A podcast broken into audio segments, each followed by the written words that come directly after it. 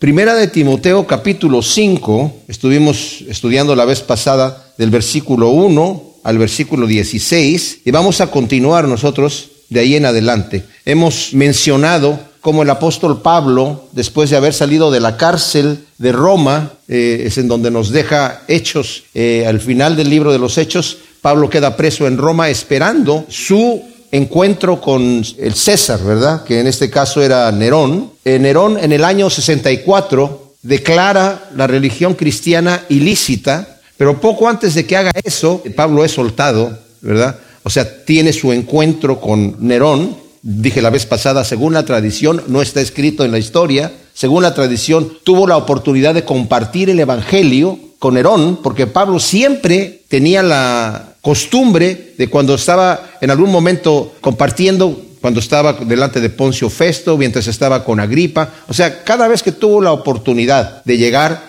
a defender su situación o a presentarse delante de alguna autoridad, compartía el Evangelio. El Señor les había dicho a sus discípulos, yo los voy a llevar a ustedes delante de autoridades, de gobernantes, y en ese momento cuando ustedes estén ahí, no piensen en lo que tengan que decir, porque en ese momento les va a ser dada palabra. Entonces, Pablo con esta idea aprovechaba cada vez que tenía la oportunidad, ojalá que todos fuésemos así como el apóstol Pablo, que cada vez que estamos delante de alguna persona estemos como orando al Señor, Señor, ábreme la puerta para que de algún momento, a ver, ¿de qué manera me puedo yo meter a compartir el Evangelio? Mis amados, debo decir que nosotros debemos de tener esta mentalidad. Unas ovejas sanas se reproducen. Tenemos que tener la mentalidad de poder compartir el Evangelio con los demás, de invitar gente a que vengan a escuchar la palabra de Dios. Bueno, Pablo compartió el Evangelio obviamente con Nerón y según la tradición Nerón rechazó el Evangelio y desde entonces se volvió loco. Ya estaba mal, pero desde entonces como que se enloqueció, yo pienso que se endemonió definitivamente, incendió Roma en el año 64, le echó la culpa a los cristianos, declaró ilícita la religión cristiana y empezó la persecución. Pero para ese entonces Pablo había salido. Pablo se queda tres años fuera antes de que fuera tomado nuevamente preso por causa de la persecución y en ese momento fue llevado ya después a Roma, sentenciado y ejecutado. En esos tres años que está fuera es donde tenemos esta carta aquí de Timoteo. Él se encuentra en este momento en Macedonia y como veímos en el primer capítulo le dice a Timoteo, yo te encarecí, te encargué que te quedaras allí en Éfeso corrigiendo algunos asuntos que están mal, o sea, como una especie de pastor interino en ese momento. Entonces, Pablo ha venido dando instrucciones a Timoteo que son puntuales, instrucciones acerca de que arregle asuntos de, habían ahí falsos maestros que estaban introduciendo doctrinas falsas. Y como dije la vez pasada, y esto es importante que lo recordemos nosotros, mis amados, el diablo no llega con puro veneno, no llega con pura mentira, porque es como, expliqué la vez pasada, es como el veneno de las ratas, ¿verdad? Que es 98% comida y 2% veneno, si no la rata no se lo come. El diablo viene con muchas cosas que aparentemente se ven bien por fuera, pero con el poquito de veneno que pone, distrae. Y muchas veces vemos eh, iglesias, congregaciones, movimientos enteros que están en otra cosa que no es el Evangelio, guardando una serie de legalismos. Ya nos dice aquí en el capítulo 4, ¿verdad? Dice que el Espíritu dice claramente que en los postreros tiempos algunos apostatarán de la fe escuchando espíritus engañadores y doctrinas de demonios que por la hipocresía de mentirosos están cauterizados en su conciencia. Van a prohibir casarse y van a mandar a abstenerse de alimentos que Dios creó para que con acción de gracias participen los creyentes, los que han conocido plenamente la verdad porque todo lo que es creado por Dios es para disfrutarse, dice Pablo. O sea, estas personas, ¿por qué están prohibiendo casarse? ¿Y por qué están prohibiendo alimentos supuestamente para Dios, entre comillas? Porque Dios supuestamente lo exige así para que vivamos una vida más santa. Entonces, estas personas de las cuales había estado hablando en el capítulo primero, Pablo, habían metido doctrinas en donde se estaban desviando con fábulas y fábulas eh, que, mezclaban algo de, de, fábulas judías que supuestamente alguien vio, que creyó, que inventaron, juntamente con genealogías que se inventaron ellos. Y dice Pablo, nos dice en el versículo 5 del capítulo primero, y esto es importante, clave, el propósito de este mandamiento, ¿de cuál mandamiento? De que pares a esas personas que están hablando de cosas que no importan, es el amor nacido de un corazón puro y de buena conciencia y de una fe no fingida. Eso es lo que es el verdadero evangelio. Necesitamos el amor nacido de una buena conciencia. Es un amor puro, nacido de una buena conciencia, de una fe no fingida, de una conciencia limpia, de una fe verdadera. El fruto que Dios anda buscando en nuestra vida es el amor. No tanto las obras que yo voy a hacer y las fábulas que yo voy a creer o estas situaciones. Dice, es más, Timoteo dice, no te metas en esas discusiones que crean contiendas. Eso no es lo que es el Evangelio. Y mucha gente a veces viene a la iglesia y no le gusta, porque lo que está escuchando, lo que está viendo, lo que está viviendo, no es el Evangelio.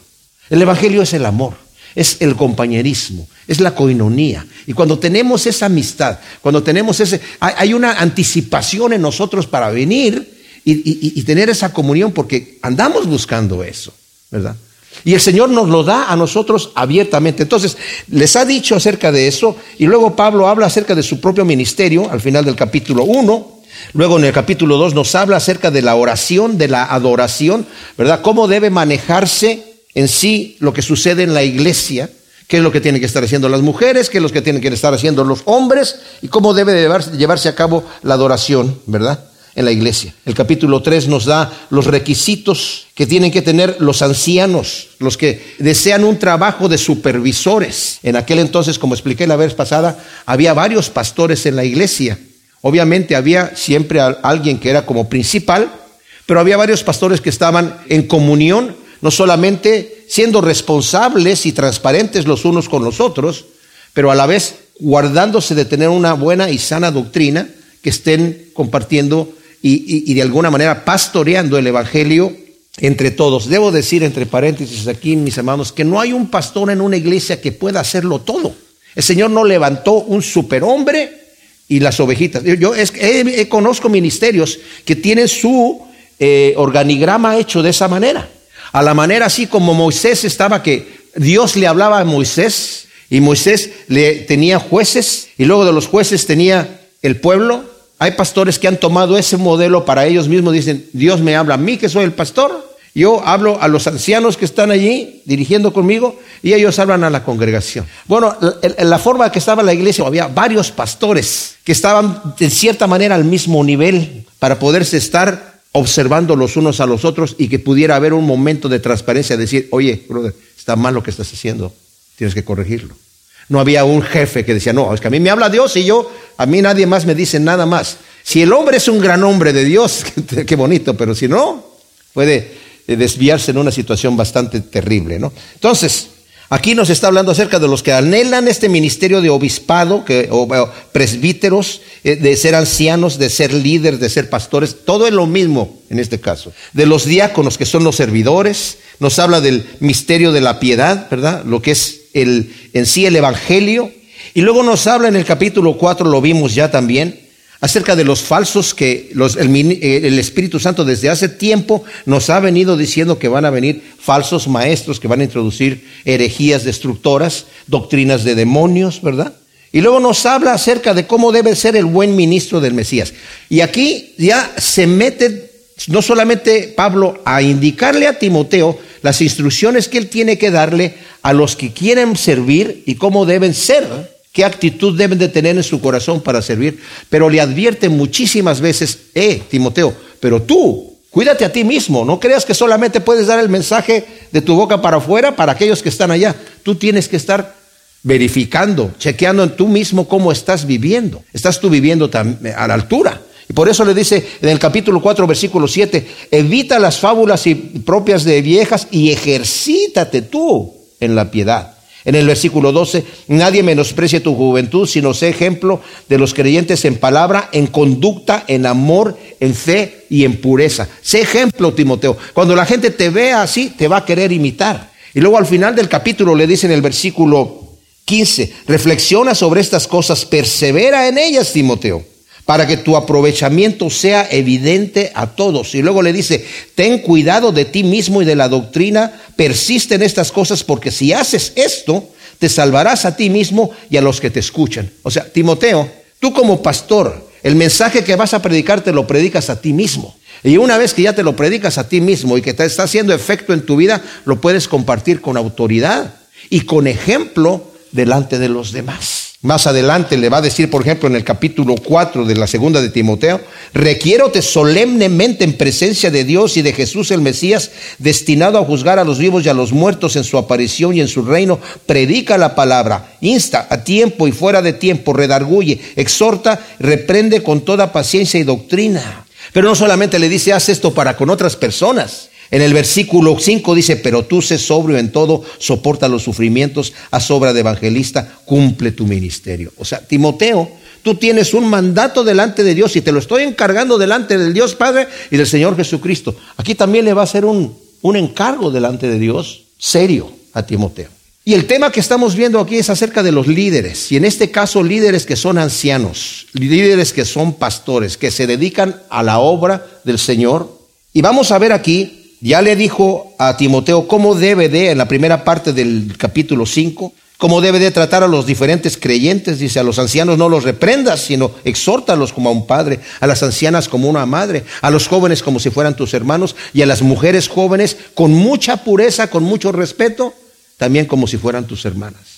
Va a haber llegar el momento en donde tú vas a tener que reprender a algunos creyentes, tienes que hacerlo con mucho amor, con mucho respeto y con mucha pureza. Y después tratamos el tema de las viudas, cómo debería de la iglesia en Éfeso en aquel entonces tratar este tema. Dijimos, y lo voy a repetir así brevemente a manera de resumen, que las instrucciones que están dadas aquí para las viudas no aplican en cierta manera a nuestra cultura hoy en día. Aplicaba a la cultura de Éfeso en aquel entonces. La iglesia, la iglesia sí tiene la obligación, tenemos la obligación de cuidar a los huérfanos y a las viudas, ¿verdad? Pero también dice Pablo, si ellos tienen parientes, que los parientes aprendan primero a cuidar a sus propias viudas, porque eh, aquel cristiano que tiene parientes que son viudas o huérfanos en el caso también, y no tiene cuidado de ellos, es peor que un incrédulo, porque los incrédulos en esa época cuidaban a su, a su familia. Es más, era una obligación legal de parte del gobierno, de la institución romana, cuidar a su, a su familia, ¿verdad? Y también vimos que el gobierno protegía a las viudas con el sistema de las dotes, ¿verdad? Que era obligatorio en aquel entonces. Entonces, dejando el tema de las viudas, ahora vamos a pasar al versículo 17 eh, y, y, vamos a ver en estos dos primeros versículos que están aquí, que es el 17 y 18, en donde el tema que está hablando aquí el apóstol Pablo acerca de los ancianos, que están dedicados al trabajo del Evangelio, específicamente aquellos que han dedicado su tiempo completo, para dedicarse al estudio de la palabra de Dios, a la oración, a la enseñanza eh, de, la congregación, o sea, dedicarse su tiempo completo a los pastores. Y debo decir que para mí es un poco incómodo tocar este tema, ¿verdad? Porque se habla de dinero y en nuestra congregación ah, eh, no hablamos de dinero casi nunca, solamente hablamos de dinero porque está en el texto. Y como ustedes saben, vamos nosotros estudiando la escritura versículo por versículo y capítulo por capítulo y así no nos brincamos ninguna cosa. Y muchas veces cuando se habla de dinero en una iglesia, ha, habido abusos. Gente que viene tal vez por primera vez y empieza a escuchar que están hablando de dinero, ah, eso es todo lo que hablan aquí. Ya van a empezar a pedir. ¿O qué es lo que sucede? Hay problemas económicos y por eso van a hablar de dinero. Y yo conozco congregaciones en donde se toman para recoger la ofrenda una predicacioncita cortita que es del mismo eh, eh, de la misma longitud de tiempo que la predicación normal, ¿verdad? Para que la gente cuando venga a ofrendar, ofrende bonito y no, y no, y no vaya con la mentalidad de solamente lo que traía ahí en el... Eh, y, yo entiendo que a veces en nuestra cultura hispana, ¿verdad? Crecimos así de que, de que pasaba la limosna y llegábamos y las monedas más chiquitas que encontrábamos ahí, clink, clink, ya estaba listo, ¿verdad? Una vez escuché que acá en Estados Unidos, en una iglesia, entró un, indio, un indio eh, americano, ¿verdad? Eh, no sé de qué tribu era, pero ya pasaron la, charolita, ¿verdad? La gente estaba poniendo en la charolita sus billetes y sus monedas, y el, y el indio le dijo, más abajo, por favor. Y se la bajaron un poquito más, más abajo, más abajo todavía, hasta que ya por fin la pusieron en el piso. Y el tipo se subió al, al, me entrego completo al Señor, ¿verdad? todo lo que soy, todo lo que tengo. Y vemos también a la viuda del ejemplo que nos da el Señor ahí, una viuda que normalmente no tenía nada y podía decir, no tengo absolutamente nada, Señor, solamente tengo dos, dos de estas dos moneditas que no sirven ni siquiera para comprarme una galleta. Pero la ofrendó al Señor y el Señor dijo, ven esa mujer que tiró esas dos blancas ahí que no valía ni un centavo, dio más que todos, porque todos dan de lo que les sobra, ella dio todo su sustento. Yo les aseguro, mis amados, que esa mujer no se fue a su casa con hambre. El Señor le proveyó, porque la promesa está allí. En el libro de Malaquías, el Señor dice, ustedes me han robado. Dice, y dicen ustedes, ¿en qué te hemos robado? Dice, no han traído sus diezmos y sus ofrendas a la iglesia. Dios no necesita dinero. Dios no necesita dinero. Dice, ¿qué me pueden dar ustedes a mí? Yo cría todas las cosas. Todo es mío. Nosotros necesitamos de Él. Pero Él ha establecido que la iglesia se sostenga con donaciones nuestras. Cuando reconocemos que Dios es nuestro proveedor, yo digo, Señor, de lo mucho que tú me has dado, yo voy a entregarte a ti una porción. Él lo ha establecido de esa manera porque Dios sabe nuestro corazón, que es egoísta. Queremos para nosotros y para mí, para mí. Eh, yo la primera vez que leí ese versículo, es más bienaventurado dar que recibir, que se traduce, te va a dar más felicidad dar que recibir. Dije yo, mm, un dólar, que dé un dólar, que recibir un dólar, problema. ¿Necesitas un dólar? Aquí está. Diez dólares. ok, aquí están diez dólares si los necesitas. Cien dólares. Un momentito. bueno, si es un caso así ya extremo que digo, oye, realmente, aquí están, 100 dólares, Dios te bendiga, Dios te bendiga. No te quiero volver a ver, pero Dios te bendiga. Mil dólares. Ah, no. ¿Qué, qué? ¿Yo dar mil dólares o que me den a mí mil dólares? ¿Me voy a sentir más gozo? No sé. Diez mil dólares. Ah, ahí sí ya, ya se brincó la línea, ¿verdad? es cuando es poquito. No lo creemos. Pero en el tiempo cuando estaban haciendo el tabernáculo de reunión, y Moisés pidió que trajeran ofrendas de oro, de plata, de piedras preciosas, de cosas costosas para hacer el, tabernáculo. La gente trajo con abundancia que tuvo que decir por primera vez en la historia de la humanidad. El que pedía la ofrenda, ya no traigan más, por favor. Yo nunca he escuchado eso en ninguna iglesia. He viajado mucho. Que diga el pastor, por favor, ya, ya, o sea, ya no, no tenemos ni dónde meter el dinero, por favor. ¿Por qué? Porque había en el corazón de la gente el deseo de entregarle al Señor lo que es suyo. entonces dice aquí, los ancianos que guían apropiadamente sean tenidos por doble honra, especialmente los que trabajan arduamente en la palabra y en la enseñanza. Porque la escritura dice, no pondrás bozal al buey que trilla, y digno es el obrero de su salario. O sea, los ancianos, había varios pastores, como dije en la iglesia, pero dice aquí a los que guían, a los que gobiernan apropiadamente, ya que seguramente todos no lo hacían así. Ahora, los pastores son responsables ante Dios del cuidado y crecimiento de la iglesia que está a su cargo. En Hebreos 13, 17 dice, sométanse a sus pastores, porque ellos son los que van a dar cuenta de su ministerio de la iglesia delante de Dios. Mis amados, esto es tremendo. Miren, cuando alguien está en una prueba en la escuela, ¿verdad? Pasa la prueba y ya, la prueba se acabó. Y ahora ya terminé la prueba y ya pasé la prueba. Cuando hace uno está haciendo una prueba para registrarse en algún trabajo, ya pasó la prueba, se registró en el trabajo y hizo lo que tenía que hacer de admisión, ya pasó eso y ahora sigue trabajando, pero ya pasó el momento duro. Aquí en el ministerio es primero el trabajo y la prueba viene al final, al final de mi vida, delante de Dios es a quien tengo que entregar. Y el Señor va a ver cómo trabajé yo. Y ahí yo voy a recibir recompensa o voy a recibir pérdida. Es hasta el final. Entonces los pastores, como dije, deben de gobernar no de acuerdo a sus conocimientos empresariales o guiando por su personalidad, sino siguiendo las instrucciones de la palabra de Dios. Es un error, aunque yo tenga experiencia en los negocios, no puedo meter esas experiencias empresariales dentro de la iglesia porque la iglesia no es una empresa. Todo lo que yo necesito saber acerca de cualquier cosa de mi vida o del manejo de la iglesia está en este libro. Absolutamente todo. Y el pastor que gobierna la iglesia tiene que tener una visión de acuerdo a lo que dice la palabra de Dios. Aquí está el manual. No necesitamos más cosas. Hay iglesias que se rigen como corporaciones seculares. Error.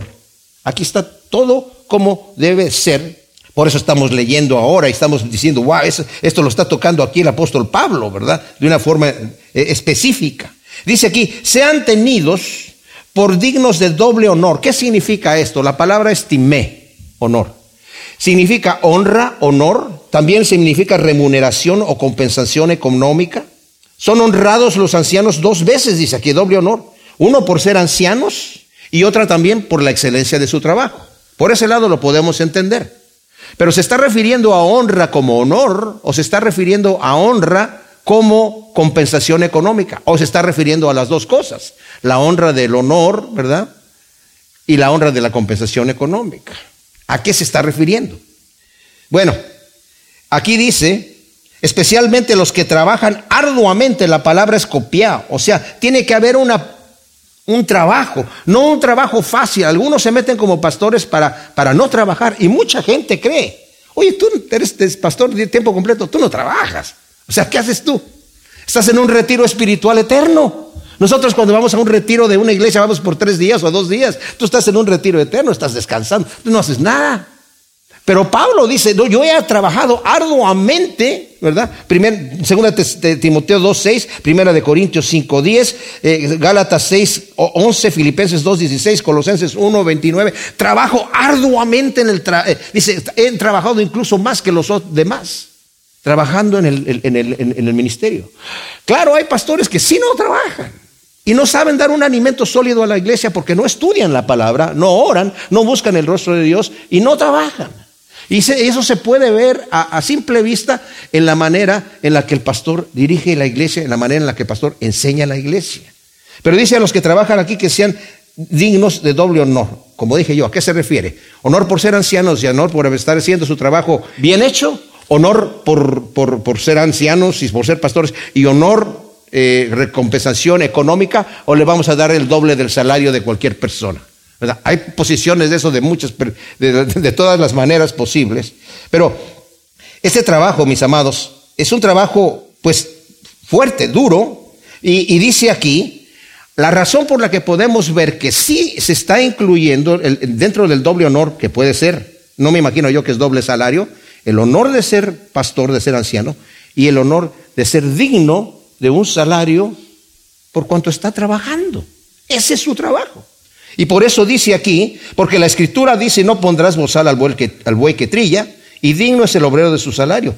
Eh, donde dice, no pondrás bozal al buey que trilla, si ustedes van a Deuteronomio 25, está dando el Señor diferentes instrucciones acerca de varias cosas, y de repente de la nada sale este versículo, no pondrás bozal al buey que trilla. ¿Qué significa qué? Mira, en aquel entonces tenían a esos animales que andaban dando vueltas y eh, estaban eh, separando el trigo de la, de la paja, ¿verdad? rodándolos con unas piedras y con esas cosas. Y dice, no le pongas bozal, déjalo comer algunos granos de lo que está tomando ahí. Los paganos no hacían eso, ellos sí le ponían bozal al pobre buey, de manera que si quería comer no podía. Dice, para que cuando la gente que no, es, que, que no conocen a Dios digan, oye, pues ustedes por qué no le ponen bozal al buey? Porque nuestro Dios es un Dios bueno, que cuida a sus criaturas. Y van a dar testimonio de la bondad de Dios. Y el Señor dice, no le pongas bozal al buey que trilla. Pablo lo utiliza en Primera de Corintios 9, del 7 al 14, y da toda una, una, redacción allí, ¿verdad? Acerca de por qué él dice, somos dignos nosotros, que no tenemos derecho, dice, a comer de lo material nosotros si les estamos dando el alimento espiritual.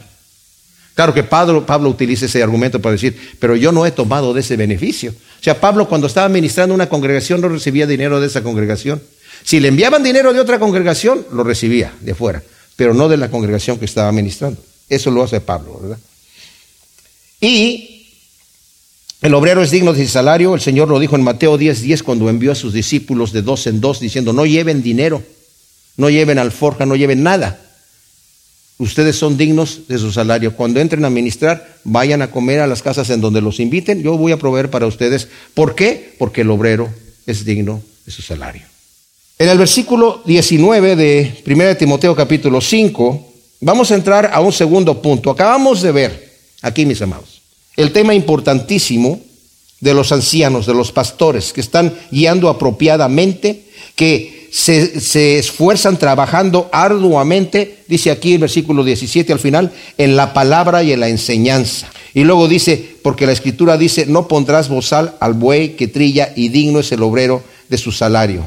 Había mencionado que en Primera de Corintios, capítulo 9, del 7 al, al 11, Pablo dice algo que a lo mejor sí lo quiero leer aquí, ¿verdad?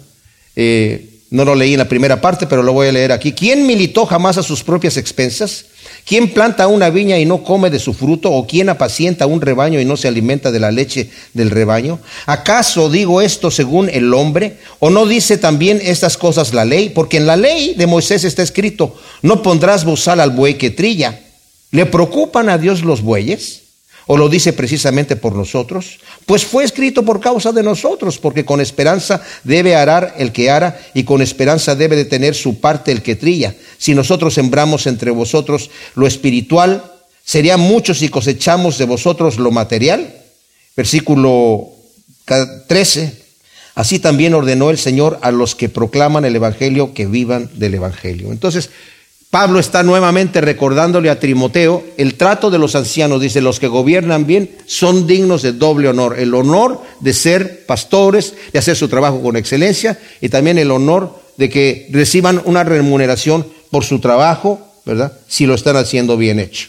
Ahora, cuando esto, como dijimos, hablamos de la compensación, aquí vamos a entrar a otro tema que es la acusación, la acusación de un pastor, la acusación de un anciano. Dice Trapp, cada tonto tiene una flecha para dispararle al fiel predicador. Involucrarse en el liderazgo del pueblo de Dios es hacerse acreedor de todo tipo de acusaciones. Y si las acusaciones fueran suficientes para declarar culpable al predicador, no habría predicadores inocentes. Si todas las acusaciones que son dichas acerca de un predicador, cualquier predicador, fueran suficientes para declararlo culpable, no habría ningún predicador en el planeta Tierra que fuera inocente. Porque se hacen acreedores de acusaciones.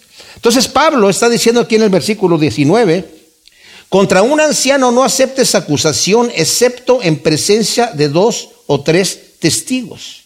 Aquí hay la prohibición de aceptar alguna acusación contra algún anciano. La palabra para anciano en griego es presbúteroi, de donde viene la palabra también presbítero en castellano, ¿verdad? A menos que haya corroboración de los testigos. Este es un principio tomado del Antiguo Testamento, eh, en donde en Deuteronomio 19, eh, 15, está hablando el Señor acerca de diferentes leyes y aquí inserta esta ley de, acerca de las acusaciones y dice, en cualquier caso de pecado, estamos hablando de acusación a un ministro de alguna falta, obviamente. Que alguien está diciendo, oye, fulano está mal, está en pecado. Dice, no aceptes una acusación de una persona de la congregación acerca de un anciano, acerca de un pastor, a menos que vengas con testigos. Entonces dice, en cualquier caso de pecado, culpa o delito que se haya cometido, el testimonio de uno solo no bastará contra nadie. Solo por la disposición de dos testigos o tres testigos se podrá fallar una causa. O sea, solamente cuando hay dos o tres testigos vamos a poder escuchar este tipo de acusación, pero cuando una persona llega sola no es suficiente. Que no puede ser que haya un solo testigo. Es posible que solamente haya un testigo. Es posible que el anciano sí haya cometido un pecado. Y es posible que un solo eh, testigo lo, lo, lo vio. Pero no se trata, fíjense aquí mis amados, como vamos a ver aquí, no se trata tanto de que cometió un pecado, sino que es un pecado no arrepentido. Y si es un pecado no arrepentido, ¿saben qué va a pasar? Lo va a volver a cometer. Claro. La persona que no se ha arrepentido de su pecado lo va a volver a cometer. Y si lo va a volver a cometer, ya puede tener varios testigos. El Señor Jesús también nos enseñó, aplicándolo a una enseñanza que está en Mateo 18, el Señor también lo, lo, hizo acerca de, no solamente de los ancianos, sino de cualquier persona, de cualquier creyente. Esto se aplica a cualquier creyente. En Mateo 18, 15, Dice el Señor, por tanto, si tu hermano peca, ve, repréndelo estando tú y él solos, y si te escucha, habrás ganado a tu hermano. Pero si no escucha, toma contigo a uno o dos, para que por boca de los dos o tres testigos quede firme toda palabra. Si los desoye a ellos, si no los quiere escuchar, dilo a la iglesia. Y si desoye a la iglesia, sea para ti como gentil y publicano. O sea, si tu hermano Tú lo ves pecar, conoces algo, ve y repréndelo. Si te escucha, ya te lo ganaste. Si no, trae otro testigo para que se arregle la situación. Y si no lo escucha, tienes que hacerlo público. Si el líder continúa pecando, su pecado ya se ha hecho público. Y si se ha hecho público, tiene que ser reprendido públicamente. Por eso dice el versículo 20, a los que continúan pecando, repréndelos delante de todos para que también los demás tengan temor. Mis amados, si el pecado es privado, tiene que corregirse en privado. No se refiere a que si el hombre pecó y nadie lo sabe, tienes tú que publicarlo delante de toda la congregación. Yo, ese, eso, eso ha sido una, una táctica que yo he tenido en la iglesia, pues por del tiempo que he estado de pastor, no solamente en esta congregación, sino en otros lugares. Incluso con líderes que trabajaban en, mi congregación. Cuando el pecado era privado, yo tomaba al líder y le decía, oye, mira, ya no puedes hacer esto, no puedes hacer aquello, puedes hacer esto, ta, ta, ta, ta, ta. Mantente ahí tranquilito, ¿verdad? Que nadie sepa lo que pasó, pero yo sé lo que pasó. En este momento dejas de ejercer tu ministerio como líder en lo que estabas haciendo y lo tranquilita la situación. Pero cuando se hacía público, yo no tenía más remedio que eh, eh, eh, disciplinarlo públicamente. Incluso llegué a decirle a un líder que lo tuve que disciplinar públicamente, dije, te voy a tener que disciplinar públicamente, ¿verdad? Y tú sigue viniendo a la iglesia, vas a estar sentado ahí ya sin hacer nada. Y la gente ya va a ver, este personaje está aquí porque pecó. Y la misma iglesia cuando pase el tiempo va a decir, oye, pues ya, ¿no? Ya suficiente tiempo, ya, ya, ya, como que se ve que está arrepentido, se ve que ya no lo, volvió a hacer, ya como que corresponde nuevamente restaurarlo a su puesto. Y le dije yo, y esa restauración va a ser orgánica, va a ser algo normal, ¿verdad? Y pues tuve que hacerlo una vez con una persona y él no se quiso restaurar y bueno, ni modo. Ahora, dice Juan Calvino, y esto es importante acerca de este tema, de lo que está hablando Pablo aquí, dice, Pablo está aquí hablando de pecados que dan lugar al escándalo público. Porque si algún anciano comete una falta que no esté en esta categoría, es preferible que sea amonestado en privado y no acusado en público. No obstante, si el anciano rehúsa la amonestación en privado, la iglesia no tendrá otra alternativa que hacer público el asunto que antes era privado. O sea, si el asunto es privado, hay que arreglarlo en privado. Pero si se ha hecho público porque la persona no se quiere arrepentir, no hay otra alternativa que hacerlo público. Y en el caso que el Señor Jesucristo nos habla en Mateo 18, es en el caso de donde la persona no se quiere arrepentir y es rebelde. Y hemos tenido en una ocasión, no voy a mencionar nombres, que públicamente decir, la tal persona ya no es bienvenida aquí, no, no, es, no es cristiano, ¿verdad? Está en rebelión y, o sea, no le podemos cerrar la puerta a nadie aquí, porque este es un lugar público, pero ya como, como dice la Escritura, tómalo como gentil y publicano, o sea, no lo consideres ya parte de la iglesia porque es un rebelde.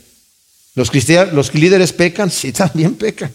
Y hay que reprenderlos. Y por eso dice aquí, primero le estaba diciendo Pablo a Timoteo, si tú ves a un anciano que peca, tienes que reprenderlo, amonestarlo como a padre, a una anciana que esté mal, como a madre, a un joven, como a hermano, que peca, a una jovencita que está mal, como a una hermana con toda pureza. Y luego está hablando acerca de los ancianos que trabajan bien, dice, ¿y si un anciano peca? También hay que, hay que amonestarlo. Y aquí ya como que se mete en esta porción aquí más a fondo de lo que había dicho al principio del capítulo 5. Cuando ves a un anciano, ya, amonéstalo como padre. Pero si lo amonestas como a padre y él no quiere escuchar, tráete a dos testigos. Y ahora no lo vas a insultar, todavía lo vas a amonestar como a padre. Y si los testigos no lo entienden, entonces delante de la iglesia, todavía con respeto y amor, pero ya con una disciplina pues un poco más severa. El pecado entre los líderes en las iglesias no debe ocultarse o disimularse. Debe ser reprendido públicamente. Y dice aquí, ¿qué dice aquí? Tiene que reprenderse delante de todos para que también los demás tengan temor y no hagan lo mismo. La disciplina, mis amados, de reprender públicamente al que continúa pecando no es solamente punitiva, o sea, para castigar, sino correctiva y con un propósito y el propósito es para que los demás teman y no hagan lo mismo. Hay un tema en Deuteronomio 13 que es muy fuerte, donde el Señor está hablando acerca de los que quieren incitar a sus parientes a rebelarse contra Dios y buscar otros dioses ajenos, que ya vimos el terrible daño que le hizo eso a Israel y terminó destruyendo la nación. Dice en el versículo 6 del capítulo 13 de Deuteronomio, si tu hermano, el hijo de tu propia madre, o tu hijo o tu hija, o la mujer que amas, o tu amigo entrañable, te llega a incitar en secreto diciendo, vamos y sirvamos a otros dioses que no conociste ni tú ni tus padres? Los de los pueblos que te rodean, cercanos o lejanos de ti, de un extremo de la tierra al otro, no cederás ni lo escucharás, ni tu ojo tendrá compasión de él, ni lo perdonarás, ni lo encubrirás, sino que ciertamente lo matarás. ¡Wow! ¡Wow! Tu mano será la primera contra él para hacerlo morir y después la mano de todo el pueblo.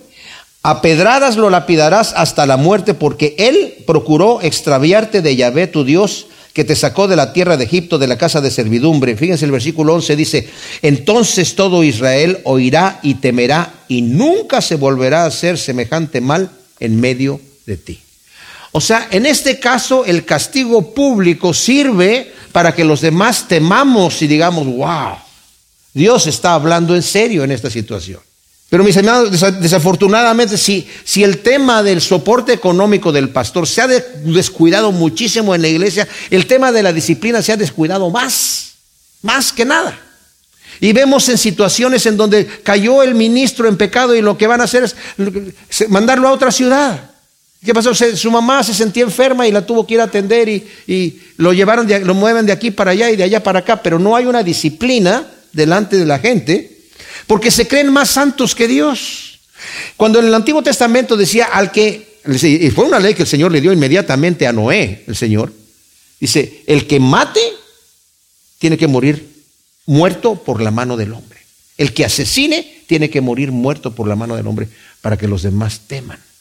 Y el problema que sucede con nuestras leyes hoy, que ah, gente que dice, ay no, pero pobrecitos, ¿y por qué no mejor no, los, eh, eh, no como que la silla eléctrica? No, ¿cómo eso? No, no, no, no, no. O muerte por eh, una inyección letal. No, no, no, no, no, no. Mejor meterlo a una institución correctiva y para corregirlo. Y no seamos tan así, tan, tan malvados. Entonces la gente no teme, ¿verdad? Bueno, ese es otro tema, pero ahí lo dejo. Y luego dice aquí el versículo 21, te encargo solemnemente delante de Dios, de Jesús el Mesías y de los ángeles escogidos que obedezcas estas normas sin prejuicio, no haciendo nada con parcialidad, ¿verdad? O sea, así como habíamos leído que en el capítulo 4 dice, requiero te de la segunda carta de Timoteo, te requiero solemnemente en presencia de Dios, de Jesús el Mesías, destinado a juzgar a los vivos y a los muertos en su participación en su reino, predica la palabra y ya ahí viene todo el encargo que le viene. Y aquí le dice, te encargo esto que te estoy diciendo, estas instrucciones que te acabo de dar Timoteo, te las estoy haciendo delante del Dios Padre, del Señor Jesucristo y de los ángeles escogidos, escogidos, ¿verdad? Pablo ha estado hablando y continuará haciéndolo acerca de los pecados que deben reprenderse públicamente, pero aunque estén ocultos o en público, que ese tema lo va a tomar al final del capítulo, todo lo que hacemos, ¿eh? lo hacemos delante del Dios Padre, del Señor Jesucristo y de sus ángeles escogidos. No nos podemos ocultar de eso. Por muy ocultados que estemos y que nadie sepa lo que estamos haciendo, estamos haciéndolo delante del Dios Padre del Señor Jesucristo, de los ángeles escogidos. Y ¿a quién le vamos a dar cuenta de nuestra vida? ¿Delante de quién vamos a dar cuenta eventualmente de nuestra vida?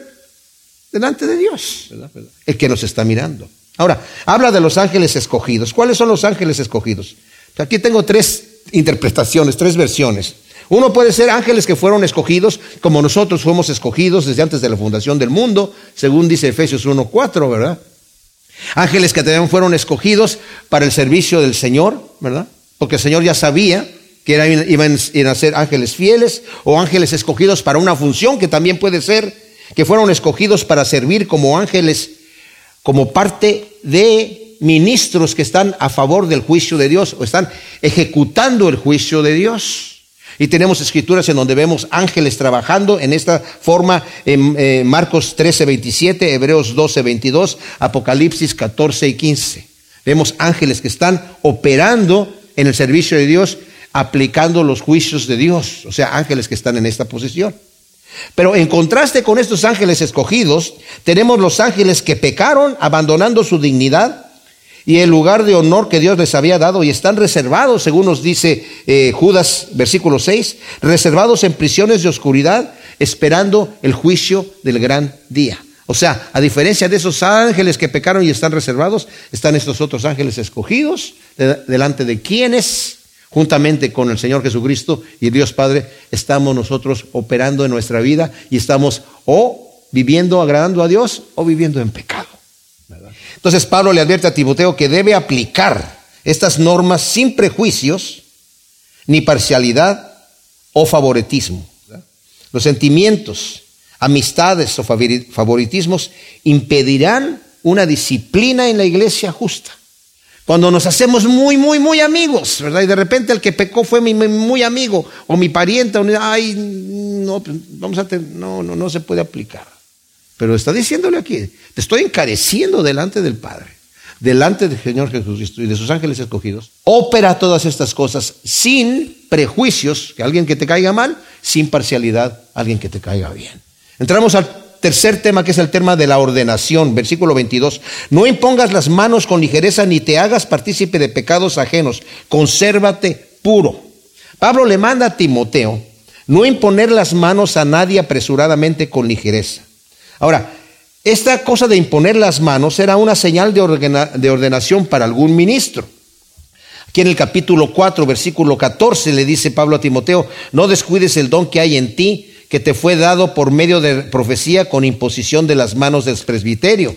En la segunda carta de Timoteo, versículo 6 del capítulo 1, dice, por esta razón te recuerdo que vives el fuego del don de Dios que hay en ti por la imposición de mis manos. Al apóstol Pablo y a Bernabé, cuando los eh, eh, enviaron de misioneros, ¿verdad? En el, en el eh, capítulo 13 de Hechos, versículo 3, dice que los llamaron y después de mucha oración y ayuno impusieron las manos sobre ellos y los enviaron como misioneros. Esta acción de poner las manos no es algo mágico, es una acción que determina simple y sencillamente una ordenación. Entonces lo que está diciéndole a Timoteo, ten cuidado de que no ordenes a nadie apresuradamente. No por la prisa de querer tener un liderazgo vayas a poner a la persona equivocada. Y luego dice, no te hagas eh, partícipe de los pecados ajenos. O sea, muchos han cometido errores de ordenar a algunas personas a puestos de liderazgo en la iglesia sin investigar su testimonio, para que después tengan que ser destituidos con mucha vergüenza, tanto para el que es destituido como para el que lo tiene que destituir. Entonces dice, no hagas eso, dice, no te hagas partícipe de pecados ajenos. ¿Qué quiere decir esto?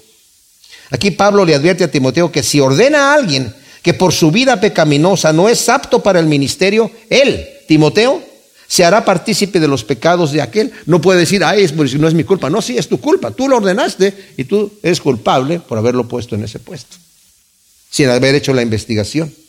Dice Donald Guthrie, demasiada prisa en las ordenaciones cristianas frecuentemente ha causado que hombres indignos hagan estragos en la causa de Cristo. Nuevamente Pablo, una vez que instruye a Timoteo acerca de corregir algún pecado que va en algún anciano, anciana o joven, y tener cuidado de no imponer las manos sobre alguien que no califique para el ministerio, debido a su mala conducta, como ya lo ha hecho antes, ya se lo ha dicho antes, ¿verdad? Se les dice que se mantenga puro otra vez, consérvate puro ten cuidado. No te metas a ordenar gente que no califica y que después tú seas el culpable y se manche tu testimonio. Porque no, no vas a poder decir, no es que yo no, no, sabía, no es mi culpa, es tu culpa. Debías haber sabido, debías haber hecho tu investigación. En otras palabras, no ordenación sin investigación. Ahora, el versículo 23 es un versículo un poco controversial. Ya no bebas agua, sino usa un poco de vino por causa de tu estómago, de tus frecuentes enfermedades. Obviamente aquí es un paréntesis que está poniendo Pablo aquí. ¿Por qué inserta aquí este paréntesis? Es como un consejo personal que se le ocurrió tal vez mientras está escribiendo la carta y está pensando en Timoteo que está enfermo y está enfermo porque a lo mejor solamente decidió tomar solamente agua, tal vez porque quería corregir una práctica de abstenerse totalmente del vino, acaba de escribir Pablo en, el capítulo 3, versículo 3, que los ancianos, ¿verdad? Eh, no adicto al vino ni pendenciero, eh, que sea pasible, etcétera. Entonces dicen, no adicto al vino, entonces yo me voy a abstener completamente y voy a beber, eh, beber exclusivamente agua. Pero también, en este caso, pudo que haya sido perjudicial para Timoteo, de hacerse tan aseta, de abstenerse de tantas cosas que dice Pablo, pero entonces estás pecando de lo que yo dije en el versículo primero del capítulo 4. El Espíritu dice claramente que en los posteros tiempos algunos se apartarán del, apostatarán de la fe, escuchando espíritus y engañadores y doctrinas de demonios, y por la hipocresía de, de mentirosos que teniendo categorizadas la conciencia, prohibirán cansarse y mandarán abstenerse de alimentos que Dios crió. O sea, Timoteo está bien, usa un poco de vino. Tú te enfermas mucho de eso, así que usa de un poco. Notemos que dice un poco de vino. ¿eh? Pablo aquí habla de vino como medicina, dice West, y no como bebida. Dice Juan Calvino acerca del vino, ¿verdad? Ahora, Proverbios, si quieren ahí anotarlo, la Biblia siempre que habla del vino lo hace con la advertencia del peligro del abuso. Proverbios 20 del 1 eh, eh, al 21, 23 del 29 al 35, y tenemos muchísimas otras escrituras en la, en la, Biblia que siempre que nos habla del vino, nos, lo, nos los dice con, con eh, advertencia del peligro del abuso. Dice Juan Calvino, ¿cuán pocas personas hoy en día necesitan que se les prohíba tomar agua? En cambio, ¿cuántas personas hay que necesitan que se les restrinja para que tomen vino sobriamente? Wow. Ahora, el 24 y 25, para terminar, dice, los pecados de algunos hombres se hacen notorios antes del juicio, en tanto que a otros en verdad los van siguiendo. Asimismo, también las buenas obras son evidentes y las que son diferentes no pueden ser escondidas. La nueva versión internacional lo traduce así. Los pecados de algunos son evidentes aún antes de ser investigados, mientras que los pecados de otros se descubren después. De igual manera, son evidentes las buenas obras y aunque estén ocultas, tarde o temprano se van a manifestar. Aquí, como dije, Pablo vuelve a tomar el tema de la ordenación en el ministerio. La importancia, mis amados, de esperar y reconocer a las personas que Dios ya ha escogido y las usa poderosamente en su obra. Eso es importante. Esa es una táctica que yo he experimentado, ¿verdad? Y que he aprendido a reconocer a la persona. La persona ya el Señor la está utilizando como como, como, lo que va a hacer después cuando se le da el encargo. Ya lo está haciendo. No es que, lo, ordena uno para que lo haga, sino ya lo está haciendo y en el momento oportuno solamente hay que reconocer, el Señor ya te, ha levantado como pastor, el Señor te ha levantado como líder, el Señor te ha levantado como maestro, como maestra, qué sé yo. Se reconocen los ministerios, ¿verdad? Como termino lo que dice aquí en, en uh, Isaías 66, Dos, dice el Señor, mi mano hizo todas estas cosas y todas estas cosas fueron así, dice Jehová, pero miraré. Ese es al que el Señor anda buscando para ponerlo en la obra del Señor. Miraré aquel que es pobre y humilde de espíritu y que tiembla ante mi palabra. ¿Quieres servir al Señor? Sea una persona humilde, de corazón contrito, y que tiemblas ante la palabra de Dios. Tienes temor y temblor de la escritura, de querer ser fiel a Dios, de querer agradar al Señor. Gracias te damos, Señor, por tu palabra. Te pedimos que tú siembres estas semillas en nuestros corazones y que las podamos poner en práctica para producir su, su fruto al ciento por uno en el nombre de Cristo Jesús. Amén.